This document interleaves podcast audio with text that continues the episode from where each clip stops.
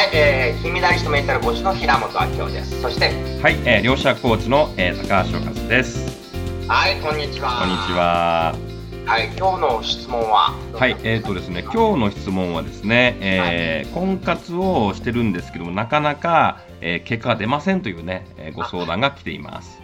なるほど、こう婚活をしてて、はい、まあね、結婚して、素敵なパートナーで結婚したいってことですよね。はい、活動しながら、うまくいかないと、こう、なんか、ないないないみたいなそういう雰囲気空気エネルギーにならないですかね？どうでしょう？そうですね。やっぱりなんかうまくいかないとかないない状態だとかやっぱないない周波数をね、えー、出しちゃいますので、うん、えー、うまくいかないとか結果が出ないっていうところにフォーカスしちゃってるのでそうするとまあ量子力学と言ってもない状態をまあ引き寄せちゃうので、まあ、そこのちょっとマインドをねちょっと変えた方がいいかなと思いますね。はい。そして、ないないない、えー、というのをあるあるあるにしたいんですけど、まずその前に、パートナーがいる理想のライフスタイルをちょっと先に描いてほしいんですよね、はい、朝何時ぐらいに目が覚めてどんな風に過ごして夜どんな風に過ごしてどのタイミングでパートナーが欲しいか。ありありとそれを一回想像した後に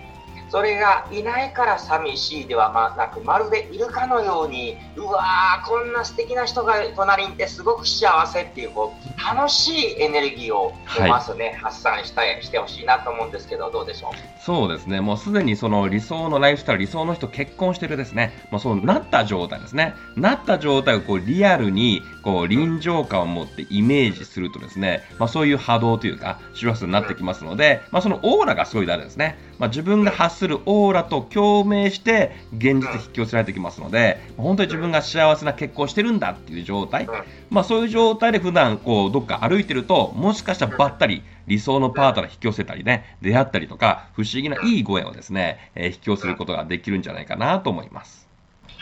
まあ、例えば高橋さんなんかすごく素敵な奥さん、うん、ご結婚されてるんですけど、はい、ね、なんかどういうふうにこうされたというか、こうね、イメージしたりとか、あそうですね、まあ、私はまあ最初の結婚がすごいね、あのド S の奥さんだったんですけども、あの、はい、まあ、離婚してから、もう1ヶ月以内ですね、私は最高の理想の奥さんをもうゲットしたっていうノートにまず書いたんですね。あそうなんですね。そうなんですね。なので、自分がもう1ヶ月後には理想のパートナーと出会ってる状態がもうリアルにこうイメージできていましたし、もうこれ絶対にこう達成できるんだっていう、そういう、まあ心理状態ですね。もうなった状態だったので、まあその状態でもう毎週のように、まあ交流会に行ったりとか、合コンに行ったりとかですね、まあそういうやり続けたら1ヶ月で出会いました。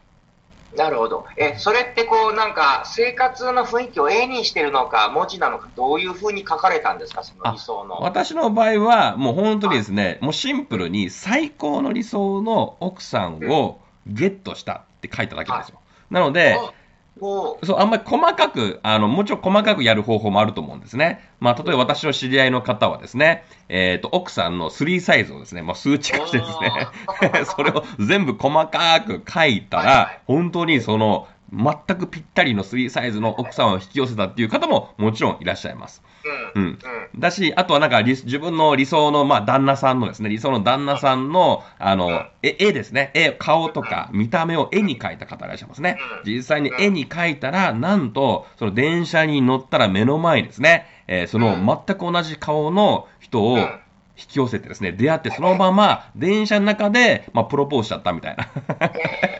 えー、すごいですね。ナンパですね。ナンパ、逆ナンみたいな感じなんですけども。はい、私のコーチングした人は、うんうん、もうなんか、彼氏と行きたい旅行をまるで行ってるかのように、はい、例えば鎌倉が好きだったら、うん、隣に彼氏がいて、一緒に歩いてるって、もうなんか、もう本当にその横にいるかのように歩いてるっていうのをずっとやってたら、はい、もう気づいたら当たり前にそういえばいたみたいなね、うん、やっぱそういうのも大事なんですけど、おそらく今話すると、もう本当にいるって、えー、思い込めるのがやっぱり一つと、はい、もう一つは高橋さんが多分実際活動されてるわけですよね。はい。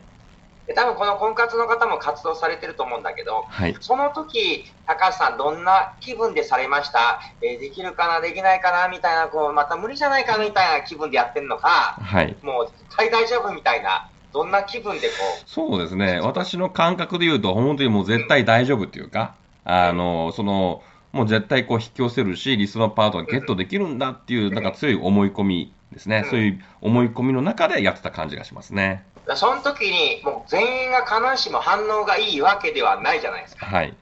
この時どう対応されました？いや、まあ、それは、まあ、あんまり気にならないというか、まあ、それはやっぱりこう、合う、合わないってあると思いますので、まあ、自分の中でやっぱ最高の理想のっていうのを決めてるので、あ、これ最高の理想じゃなかったら合わないなっていう感じですよね。なるほど、うまくいかなかったら、あ、はい、なんだあ、この人理想じゃないんだと。はい。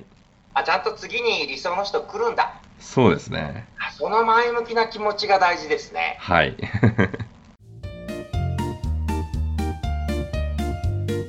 はい、ということで、えー、ワンアクション何にしましょうか、今回。そうですね、ワンアクションは、やっぱりこう自分がどんなライフスタイルです結婚でもいろんなそうスタイルがあると思うので、その理想の結婚像というか、結婚の生活スタイルをちょっとイメージをしていただいてですね、でそのその達成した状態、もうなった状態、もうそれが実現したかのようなごとくで、あの普段からこう、まあせまあ、なんか婚活するというか、うん、すると、本当にそれと共鳴して引き寄せるんじゃないかなと思いますね。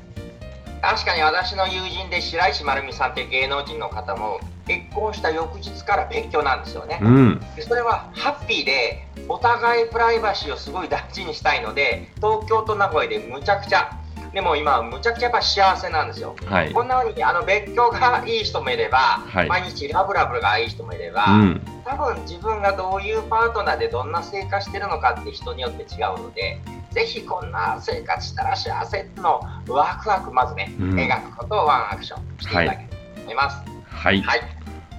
ありがとうございます。ありがとうございました。